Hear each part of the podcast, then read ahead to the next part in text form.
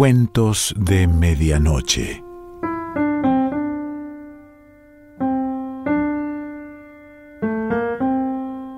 El cuento de hoy se titula Mudanzas y pertenece a Cecilia Ferreiroa.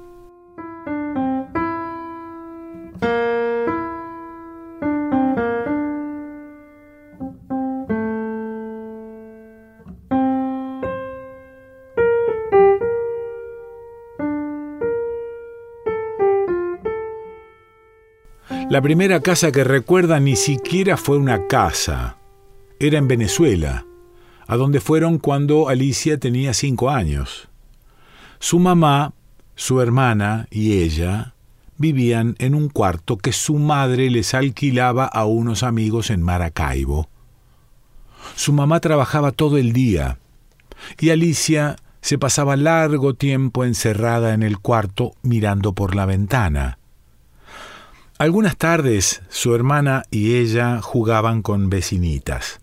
Hacían verticales contra la pared, tomaban raspados uno tras otro que las aliviaban del enorme calor y de las horas. Al poco tiempo su mamá compró una moto, las montaba a su hermana y a ella en el asiento de atrás y las llevaba a la escuela se agarraban bien fuerte una de la otra, encadenadas por sus pequeños brazos.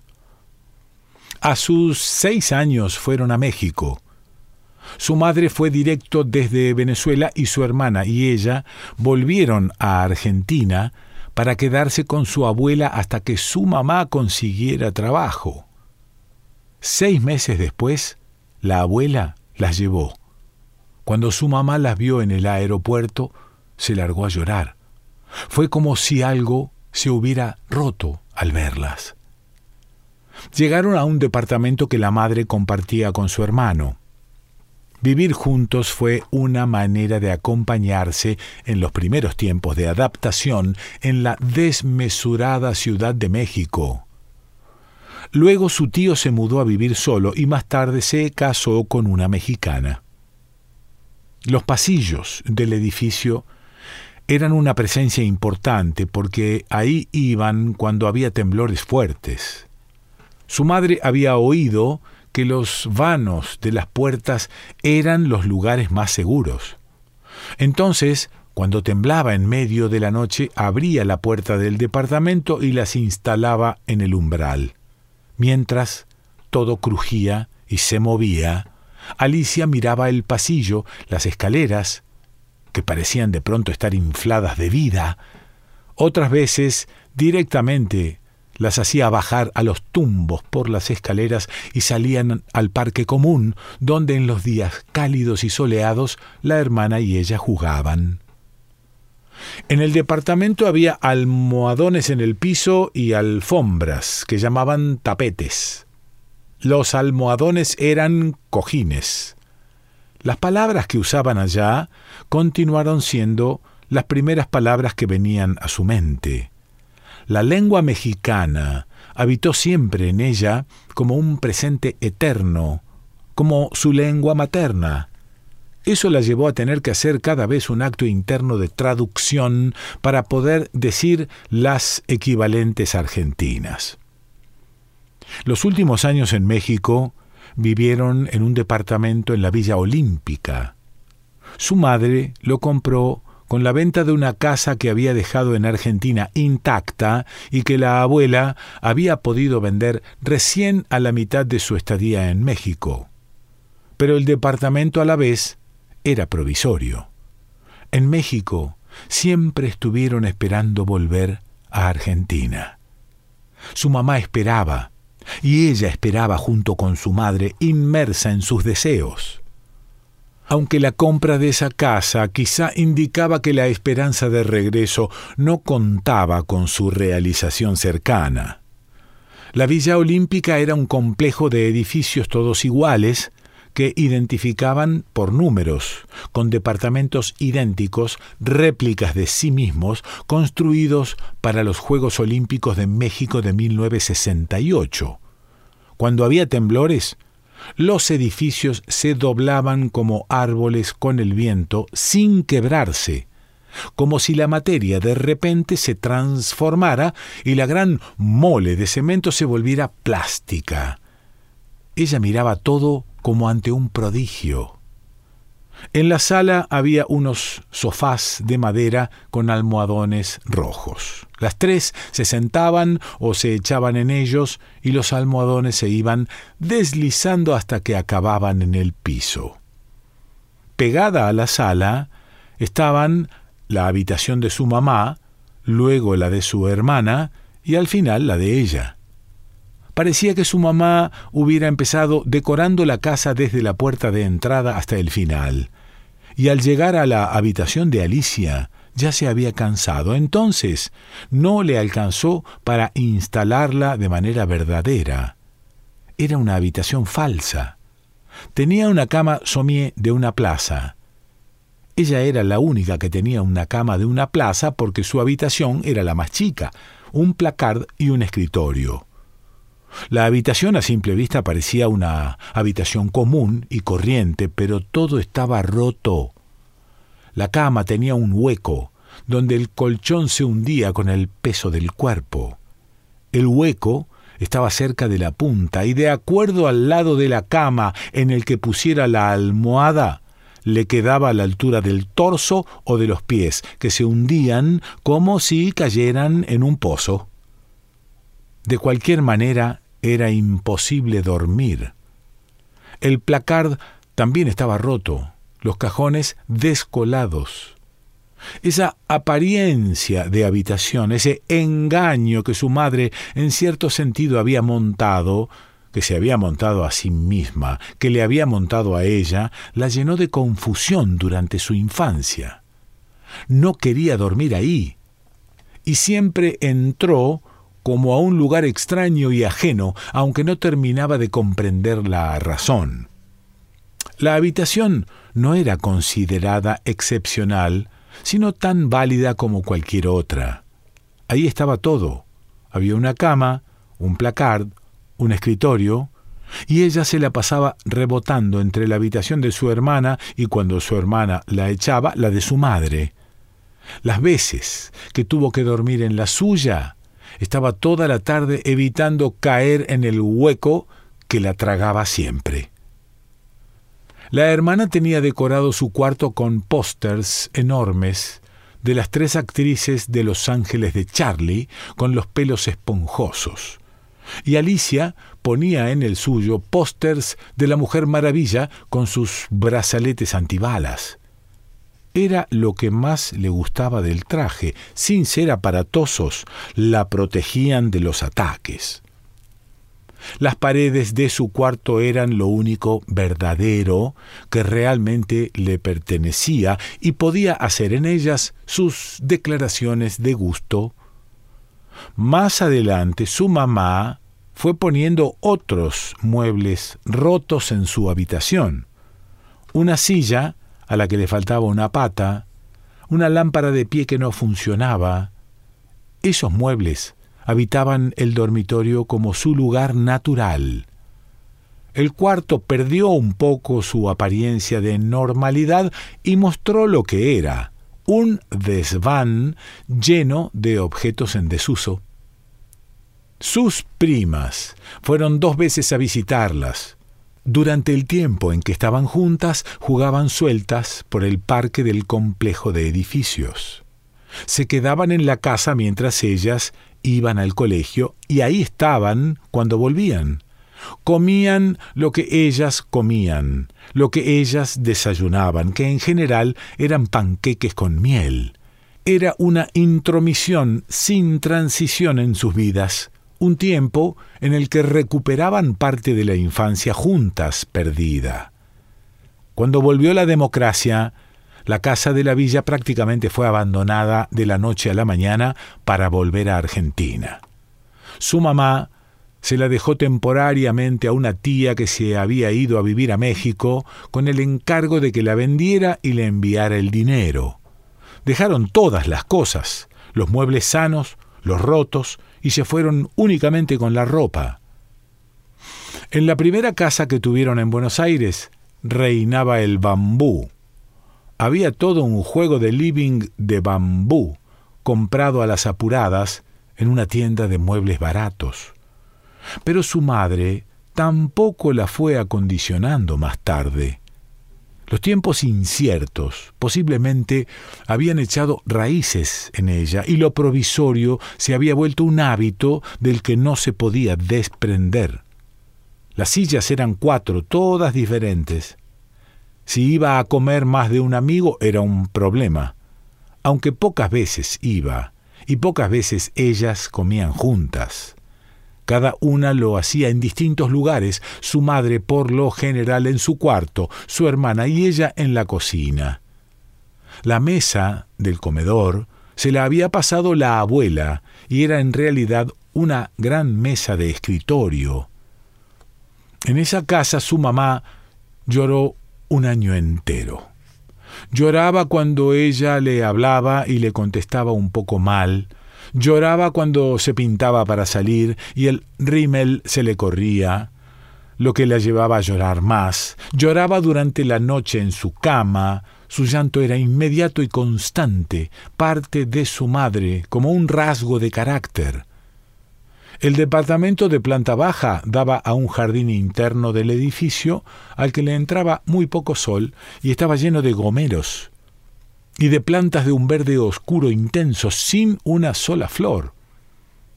La abuela amaba las plantas, pero cuando lo vio dijo bajito, un jardín de muertos. Su madre repetía la anécdota riéndose y las lágrimas le caían. Era un departamento alquilado, porque el de México no se vendía o eso decía la tía, que al parecer se había instalado muy cómoda y no hacía nada para venderlo. Era lo que sospechaba su mamá. Y para validar su sospecha contaba el caso del cuadro de León Ferrari. El pintor le había regalado en México un cuadro de la serie de los hombrecitos. Eran miles de hombrecitos con sombrero amontonados, una verdadera multitud, y al dárselo le había dicho, estos son todos los hombres que se han enamorado de vos. Su madre usaba tacos aguja, el pelo rubio platinado en un mundo de mujeres morenas y de hombres locos por las rubias. Se ponía musculosas brillantes y escotadas y pantalones ajustados con lunares fucsia. Inevitablemente llamaba la atención. Con los nervios y el apuro del regreso a Argentina, su mamá armó las valijas muy rápido y puso el cuadro arriba de todo. Su tía andaba dando vueltas y como era muy prolija, le dijo que ella le iba a organizar mejor la valija. Cuando desempacaron en Argentina, el cuadro de Ferrari no estaba. Todo lo demás estaba doblado y guardado. En Buenos Aires, Alicia iba a un colegio que quedaba a la vuelta. Se preparaba la comida, comía sola, porque su hermana iba a la mañana a un colegio distinto. Al principio la inquietó ir a un colegio diferente y quería cambiarse.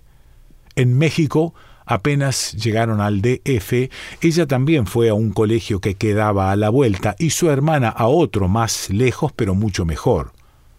Para Alicia fue terrible. Lo único que quería era pasarse al de su hermana. Al año, cuando se abrió un cupo, su mamá la cambió. Alicia sintió que las cosas por fin se ordenaban, y lo curioso era que en Argentina se repetía la misma situación como un pliegue del destino. Pero resultó esta vez que su colegio era mejor que el de su hermana, que era un desastre. Alicia pronto sintió la comodidad de estar a la vuelta. Salía de su casa dos minutos antes de que empezaran las clases y daba vuelta a la esquina. Siguió en ese colegio hasta el final de la secundaria. Ante sus compañeros y ante los padres de sus compañeros, a quienes les temía especialmente, aprendió a no contar que había vivido afuera. Le llevó tiempo encontrar y acercarse a gente con historias cercanas a la de ella. y sintió la secreta alegría de tener con algunos pocos una vida paralela en un mundo ajeno e inhóspito. De esa casa, que quedaba en la calle Billinghurst, se mudaron un tiempo a un departamento minúsculo en la calle Esparza, a tres cuadras, cuando ella tenía quince años. En el paso de una casa a otra, los muebles de bambú se esfumaron. No entraban en la nueva casa. Ese departamento había nacido todavía más provisorio que los otros. La idea era estar un breve tiempo hasta mudarse a la casa que su mamá y su nueva pareja pensaban comprar. Su mamá salía alegre con su novio a buscar departamentos. Finalmente compraron uno cerca de Congreso, al que tenían que hacerle muchas refacciones. La obra duró cerca de un año. Su madre eligió los pisos que quería ponerle, hizo lijar las puertas y ventanas para dejar el cedro a la vista, se hizo hacer una cocina muy grande y compró con su novio algunos muebles que quería tener. Fue un acontecimiento familiar que la hermana y ella miraron con moderada alegría. La casa era realmente linda y grande, pero ellas dos debían compartir el cuarto a una edad en la que ya estaban demasiado crecidas para dormir juntas. Esa fue la primera vez, desde que los recuerdos la acompañaban, en que su mamá instaló una casa con entusiasmo y esperanza en la que verdaderamente quería vivir. Los tiempos de casas listas para ser abandonadas parecían por fin haber terminado. Alicia se mudó a vivir sola a los 23 años en un departamento en la calle Chile, que estaba a unos pasos de la 9 de julio. A la noche, la avenida se convertía en un descampado donde soplaba el viento y reinaba el vacío. A ella le parecía una frontera peligrosa de cruzar, cuando oscurecía. Llevó al departamento la mesa de escritorio que estaba en la calle Billinghurst y que ella, al igual que su madre, puso en el comedor. De la casa de la abuela llevó un silloncito de respaldo de madera, bastante incómodo y que nunca usó, pero que cumplía con la arraigada idea familiar de que una casa siempre debe tener un sillón. Fue un departamento en el que empezó a vivir pensando en mudarse en algún momento a otro más grande o más lindo. Una especie de etapa en el camino al lugar definitivo. Apenas se mudó, trabajó intensamente para acondicionarlo y luego nunca más le hizo nada. Estaba poco en la casa, trabajaba y estudiaba. Con sus estudios pasó como con el departamento. Empezó a estudiar biología y a los cuatro años la dejó y se puso a estudiar la carrera que finalmente terminó. Cuando tenía que preparar un examen, prefería ir a cafés. A veces se juntaba en su casa con compañeros que, como eran más jóvenes, todavía vivían con sus padres. La calle Chile tenía veredas angostas y muy pocos árboles. Poco antes de que Alicia se mudara ahí, los vecinos hicieron los trámites en la municipalidad para plantar uno enfrente de la puerta. Ella llegó a verlo. Un tronco débil y un poco viscoso que apenas podía creerse que algún día se convertiría en un hermoso y gran liquidámbar de hojas rojas en otoño. Muchos años después pasó y pudo verlo crecido, rojo, y sintió emoción y asombro como ante un niño enfermizo que de grande se muestra sano y fuerte. De ese departamento se fue cuando se puso en pareja y decidieron armar una casa juntos. Buscaron departamentos para comprar con el dinero que tenía. Su abuela había muerto y su madre les dio a su hermana y a ella la plata de la herencia, a la que le sumó lo que había podido juntar en tantos años de trabajo duro. Javier agregó unos ahorros que tenía y con eso compraron un departamento que era lo opuesto al de la calle Chile. Tenía grandes ventanales por donde entraba el sol, habitaciones enormes y una terraza que les pareció el ambiente más importante de la casa y que finalmente nunca usaron ni acondicionaron. El departamento solo tenía las paredes. Había que ponerle todo lo demás, la cocina, el baño, la luz, el gas, cambiar algunos pisos. La obra duró un año. El sillón pequeño e incómodo fue a parar a un lugar apartado de la casa hasta que finalmente lo regalaron. En la sala pusieron un cómodo sillón de tres plazas en la que su abuela hubiera adorado hundirse. La mesa del comedor volvió, aunque de una manera algo descolocada a sus orígenes. La pusieron en la pequeña habitación de huéspedes donde si bien recuperaba su condición de escritorio, quedaba excesivamente grande. Javier llenó la casa de plantas y luego de animales que se comieron o destruyeron algunas plantas. Las hojas crecían buscando la luz.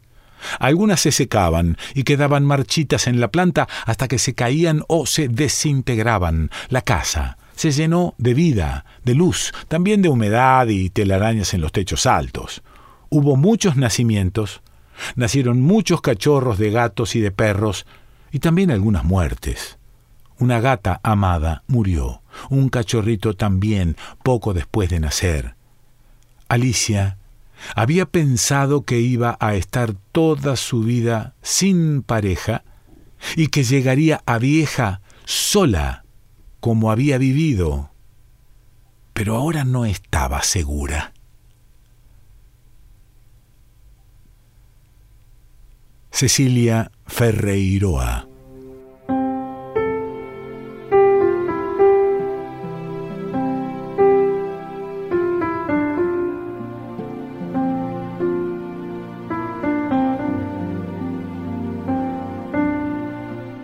De Medianoche.